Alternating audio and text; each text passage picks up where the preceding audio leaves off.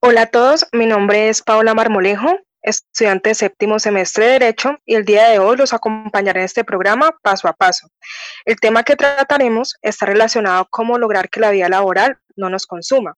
Les daremos información de cómo realizar una hoja de vida, cómo presentar una entrevista y cómo aprovechar al máximo el tiempo en la U para que a la hora de graduarnos o de buscar prácticas tengamos un plus a comparación de nuestros compañeros que solo se enfocaron en la parte académica y nunca aprovecharon la oportunidad que brinda la universidad para ser más atractivo para el empleador o el empresario a la hora de conseguir trabajo.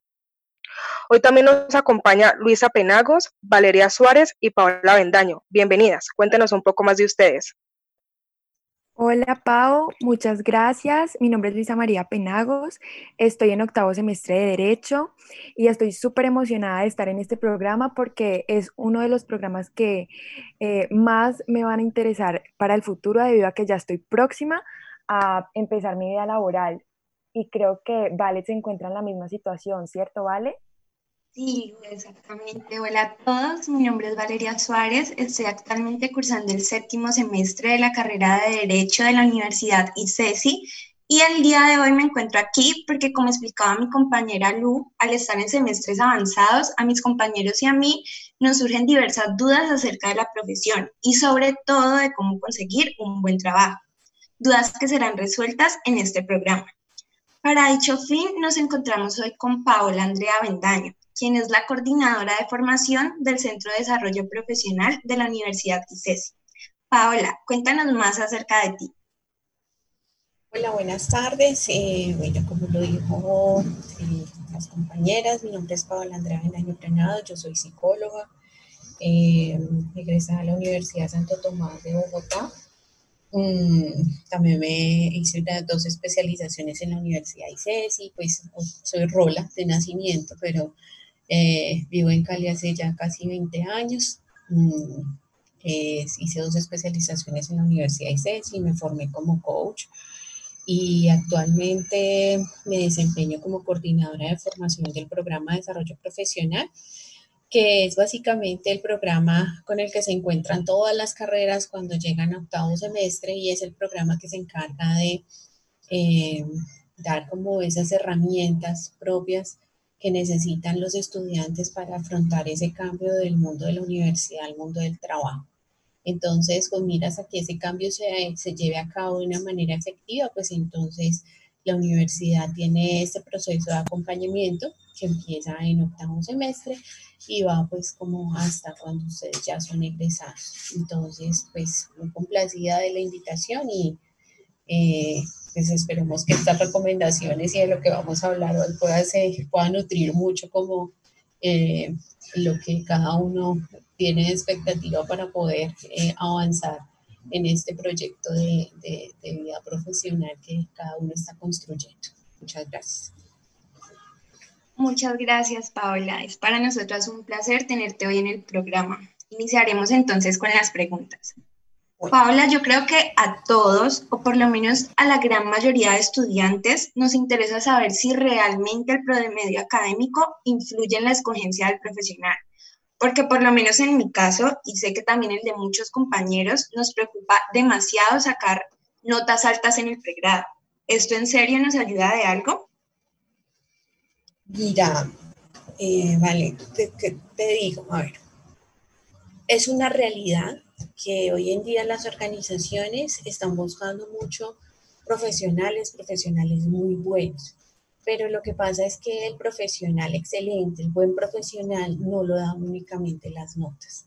Entonces yo te puedo decir que hay organizaciones que indudablemente dentro de sus exigencias para la vinculación tienen en cuenta el perfil. Y eso es una realidad pues que lo vemos eh, en todos los semestres y pues eh, como que los filtros iniciales empiezan por esos estudiantes que tienen promedio superior a 4, por ejemplo. Pero hay otras organizaciones y el resto de las organizaciones que le están apostando a un profesional integral, un profesional que claramente tenga unas competencias muy desarrolladas en diferentes áreas y que pueda generar muchos más aportes, porque si bien el promedio te habla de, de, ser un estudiante académico, juicioso, disciplinado, eh, no únicamente no te va a decir todo o no te va a garantizar el éxito laboral. Entonces, es una realidad. Hay organizaciones que se fijan y si tú quieres apostarle a ese tipo de organizaciones, muchas de ellas, algunas multinacionales, eh, pues sí te debes esforzar por tener un buen promedio. Pero no está mal que si tu promedio está en 3.8, no quiere decir que es que no vayas a tener oportunidades laborales o no vayas a tener la posibilidad de entrar a una multinacional. No, no, no, no es eso, eso es un mito. Entonces, claramente lo que sí es importante es como enfocarse en que pues no seas el de la cola, sino que seas pues como un estudiante que tenga habilidades destacadas en diferentes áreas y que efectivamente si tu promedio está bien, pues va a ser un, algo a tu favor, pero si no está tan bien, pues me refiero entre 5, 3, 6, 3, 7, eh, no va a estar tampoco, no vas a tener menos oportunidades. No es, no es, tan, no es tan así como, como funcionan las, las ofertas en las, en, las, en las organizaciones. Ok, entonces básicamente tu recomendación es que no nos esforcemos tanto, no solo en la parte académica, sino también en otras actividades extracurriculares. Eh, sí, no es importante el esfuerzo académico, es importante que, que, por ejemplo, el cuadro de honor, le gustan las, las, organizaciones, los muchachos que han tenido cuadro de honor, un muchacho que da evidencia de un muy buen desempeño académico, le gustan las organizaciones, pero no es lo único. Entonces, muy probablemente eso sumado a otras actividades va a ser lo que te complemente como un buen perfil. Hay organizaciones, por ejemplo, que les gusta mucho el tema de los muchachos que han hecho cosas adicionales durante su trayectoria universitaria. Entonces, cosas adicionales, ¿a qué me refiero? Pueden ser las actividades mismas que ofrece la universidad, las monitorías, por ejemplo, académicas, de oficina, las, las que se hacen con los mismos profes, pero hay otras que son, por ejemplo, em, eh, las monitorías de bienestar y otros, por ejemplo, los que trabajan de mesero los fines de semana a las organizaciones les gusta mucho las personas que son recursivas, que son, eh, que son proactivas, que combinan su parte académica y su parte personal, que, como que tienen la capacidad de hacer varias cosas y, lo hacen bien. Entonces, eh, ese, ese, hay muchachos, por ejemplo, yo he tenido en clase muchachos que me dicen, profe, es que yo no hice nada más porque eh, mis papás no me dejaban. Bueno, puede que no, no, no, no quiere decir que esté mal. Está bien porque te dedicaste a estudiar, está bien porque eres un buen, un buen estudiante, pero lo que sí va a ser muy importante es como en qué otras cosas te has probado y, has, y, te has mostrado para que efectivamente le podamos agregar como carnita a esa trayectoria eh, personal y profesional. Entonces sí es muy importante como hacer otras cosas adicionales, eh, no quedarse únicamente en lo académico, eh, sino también tener la posibilidad de contrastarlo. Eso da evidencia de manejo del tiempo, de organización, de planeación, de habilidades en relaciones interpersonales. Entonces ahí se empiezan a ver otras competencias que hoy en día son muy importantes para las organizaciones. Bueno, Paula, muchas gracias, Paula. Yendo por esa misma línea, y yo creo que se relaciona mucho con, con la respuesta que nos acabas de dar, es que yo pertenezco hace un año a la Organización Estudiantil de Derecho. Y tanto a mí como a muchos compañeros nos gustaría saber si pertenecer a dicha organización nos brinda un plus a la hora de ser escogido como profesional y de ser así, ¿por qué? Las organizaciones estudiantiles eh, son muy formativas en términos de la posibilidad de desarrollar, habilidades de comunicación, eh, manejo de relaciones interpersonales, el mismo trabajo en equipo, las mismas habilidades de negociación y persuasión que tú desarrollas, porque el hecho de estar en un grupo estudiantil no quiere decir que todos piensen igual. o que todos estén como enfocados hacia el mismo objetivo. Tú entras a un grupo estudiantil con unas, con unas expectativas, como con unos intereses, pero claramente ahí van a haber personas totalmente diferentes todas. Si yo tengo 10 miembros del grupo, yo los 10, ninguno va a tener para pensar lo mismo en ningún punto. Entonces, y es esa posibilidad de desarrollar esas competencias a partir de estar y de ser parte de estas organizaciones. También las organizaciones estudiantiles tienen interlocución, por ejemplo, con otras eh, áreas y con otros grupos estudiantiles. Entonces, por ejemplo, ustedes son los representantes de los estudiantes de derecho ante el Consejo Estudiantil, ante la Rectoría, eh, entonces, eso hace que ustedes tengan que definir muy claramente eh, y tengan tener unas, unas, habilidades de una capacidad de análisis, por ejemplo, de la información que van a presentar, porque si ustedes le van a hablar al rector, no es lo mismo que si hablan entre ustedes. Tienen que tener el lenguaje estratégico, la palabra, el argumento, deben de tener claramente identificado qué es eso que necesitan mostrar. Entonces, los, grupos estudiantiles son muy formativos en esos términos, en esos términos de desarrollar competencias que les permiten y también que los hacen sentirse más tranquilos, por ejemplo, cuando tú ya has estado en un grupo estudiantil, tú ya le hablas más claramente y con más, eh, ¿cómo se dice? Con más tranquilidad al rector, por ejemplo, y le expones una idea. En cambio, y ya entonces yo sé que cuando tú vas a hablar, por ejemplo, con el presidente de la organización, con el gerente del área, entonces muy probablemente tú ya tengas mucha más tranquilidad para hablar con ese gerente y tus, tus, tus argumentos sean mucho más claros por esa exposición que tú tuviste durante ese momento en el que perteneciste a ese grupo o a su asociación estudiantil. Exactamente, Paula. Muchas gracias. Bueno, Paola, pasando un poco más a las actividades y a las opciones que brinda la universidad. En mi caso, durante la carrera, eh, yo he hecho parte de varias actividades de bienestar universitario, he hecho parte del grupo de madera, de yoga, de rumba y siento que he desarrollado muchas habilidades en todas estas actividades. Pero en realidad, ¿esto sí suma un plus a la hoja de vida o solamente es un apoyo para mi crecimiento personal y para, y para disfrutar mi vida universitaria. O de verdad los empresarios o los empleadores sí toman en cuenta todo este tipo de actividades. Sí lo toman en cuenta porque es la posibilidad que tú tienes de contrastar tu vida académica con tu vida personal, con tus gustos, con tus afinidades. Y eso habla muy bien del manejo del tiempo. Una persona que se ha dedicado únicamente a estudiar, yo no tengo claridad cómo cómo, por ejemplo, maneja las situaciones como las multitareas. Hoy en día las organizaciones quieren que todos seamos polifuncionales, que todos tengamos la capacidad de trabajar bajo presión, que todos seamos multitareas. Y eso lo puede ver más claramente una, eh, una organización cuando tú has tenido varias situaciones o varias, eh, varias eh, actividades en las que poco a poco te vas desenvolviendo. Mm, habla también muy bien de la capacidad de organizar el tiempo, de tu capacidad de adaptarte y fluir. Porque hay muchos que llegan a primer semestre y claro, el primer semestre pues uno viene con las pilas puestas y entonces te meten todos los grupos en el equipo de fútbol, en el equipo de yo no hay qué, en la clase ya, y van pasando los semestres y se olvidan de todo eso. Pero entonces en la hoja de vida y para las organizaciones sí es muy importante, por ejemplo, que si tú fuiste em, miembro de la Liga de Patinaje del Valle en el 2015, pues que claramente tú tengas, o sea, que haya sido algo que haya permanecido en el tiempo. ¿Por qué?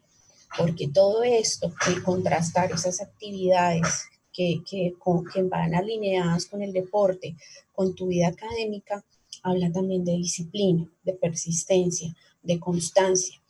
¿Cuál es una de las características que hoy más eh, como que uno ve eh, que le faltan a los muchachos? Esa persistencia. Los muchachos de hoy en día eh, me encuentra en muchas situaciones que tienen una situación novedosísima, espectacular, el reto, se encontraron un obstáculo y la dejan. Entonces, ¿qué es lo que pasa? Pues que frente a ese obstáculo tú puedas seguir adelante, puedas tener un plan B, puedas avanzar y no te quedes ahí como un, dos, tres congelado, sino que te puedas movilizar frente a esa situación va a ser lo clave. Y eso lo logras cuando tienes la posibilidad de hacer varias cosas al tiempo, cuando utilizas bien tu tiempo, cuando no te dedicas a procrastinar, por ejemplo, que es, estoy estudiando, me senté a estudiar, listo, voy a sacar esta tarea. Y me sonó el celular, ve, y me pongo a ver aquí el celular y empiezo a mirar, a mirar, a mirar. Ah, ¿en qué estaba? Ah, no, ya me dio pereza, voy a hacer esto rapidito. Entonces, muy rápidamente pierden el impulso de las cosas. Entonces, por eso es tan importante como esas actividades adicionales. Nosotros en PDP, en el programa de desarrollo profesional, que es el que yo acompaño, eh, en la hoja de vida les tenemos un ítem por ejemplo, que es el de los hobbies o los reconocimientos deportivos. Entonces, no, el profe, es que yo fui campeona de fútbol en el, en el colegio y volviste a practicar fútbol. No, profe. Entonces, ¿qué quiere decir eso?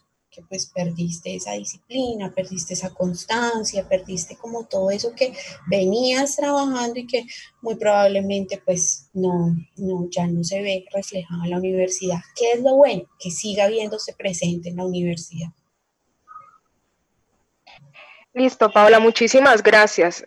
Escuchándote nos han surgido varias preguntas y una de ellas es relacionada al, a complementar la formación académica.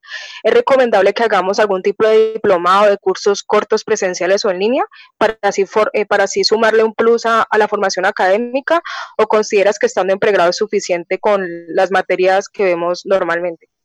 No, nunca es suficiente. Eh, los cursos, los seminarios, estos eventos que hace la universidad, por ejemplo, el Sinergia, el EUDI, el Día del Administrador, el Día del Contador, todos esos simposios, cosas de eso, de evidencia, de curiosidad, de necesidad de mantenerse actualizado. No es simplemente ir por la vía social, por el, por el souvenir que me van a dar, es, estar, es mantenerme vigente, eso es muy importante, muchachos. Eh, mantenerse vigente en las teorías, en los conocimientos.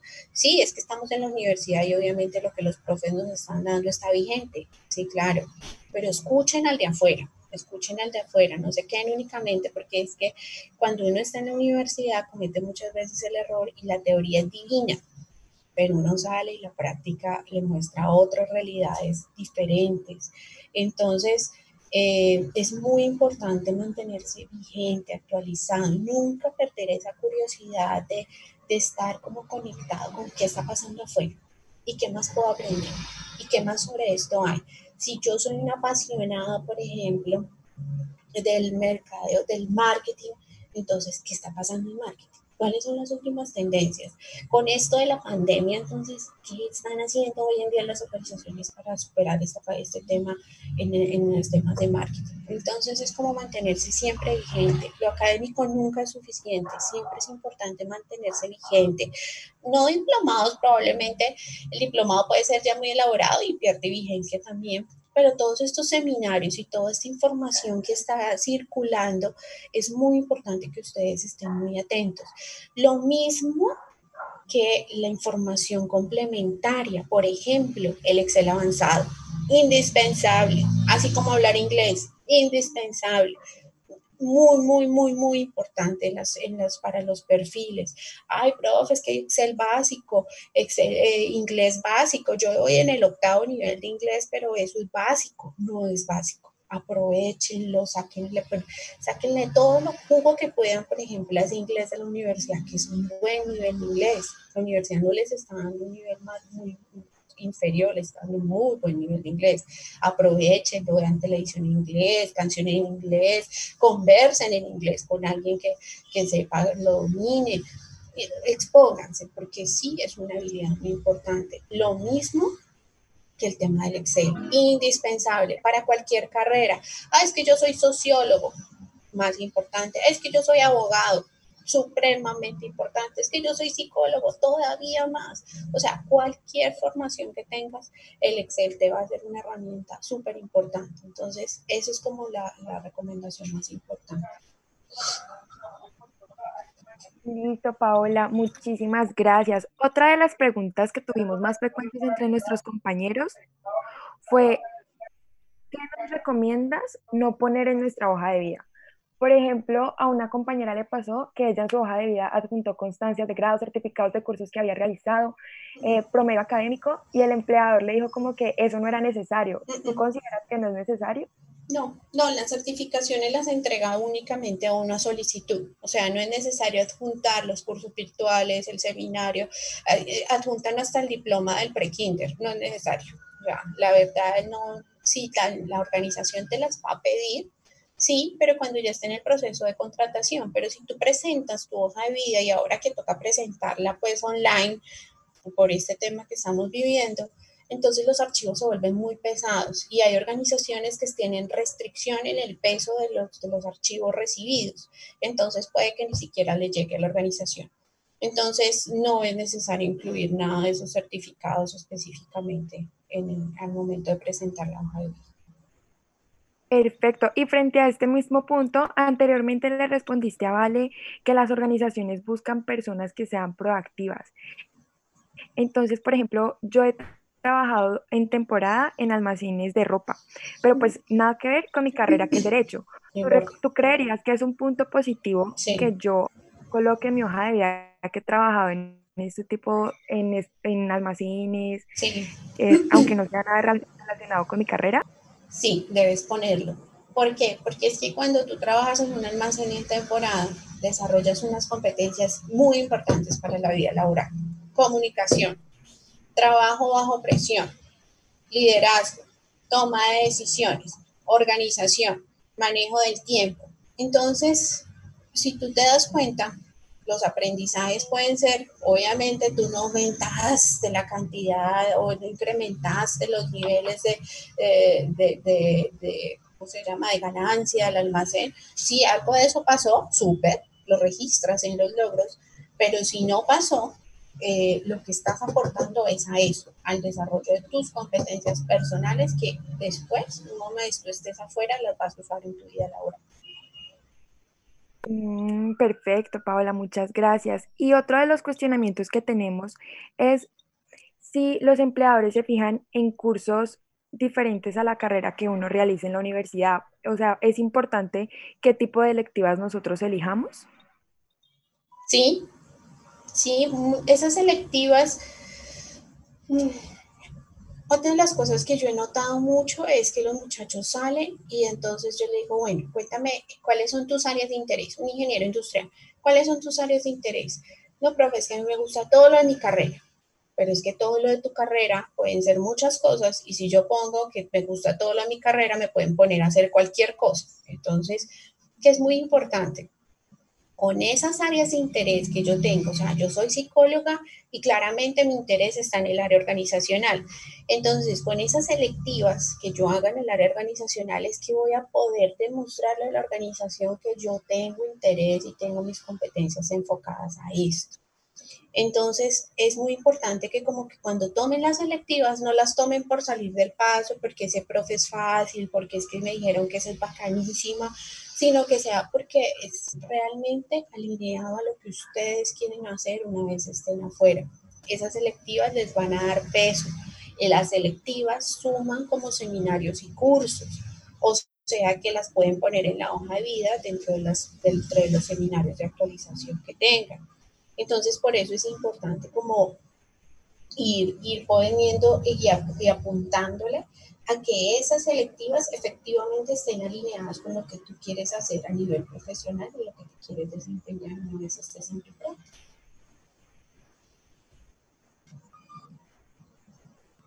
Paola, una de las preguntas más frecuentes es si es mejor tener una sola hoja de vida o es recomendable adaptarla según a quién se la presento. Por ejemplo, si la presento a una firma, una empresa o una entidad pública. Digamos, en el caso en que yo me gradúe y tenga la oportunidad de presentar mi hoja de vida a una entidad privada o a una EPS, ¿tengo que adaptarla según los requerimientos que éstas tengan o presento una para ambas?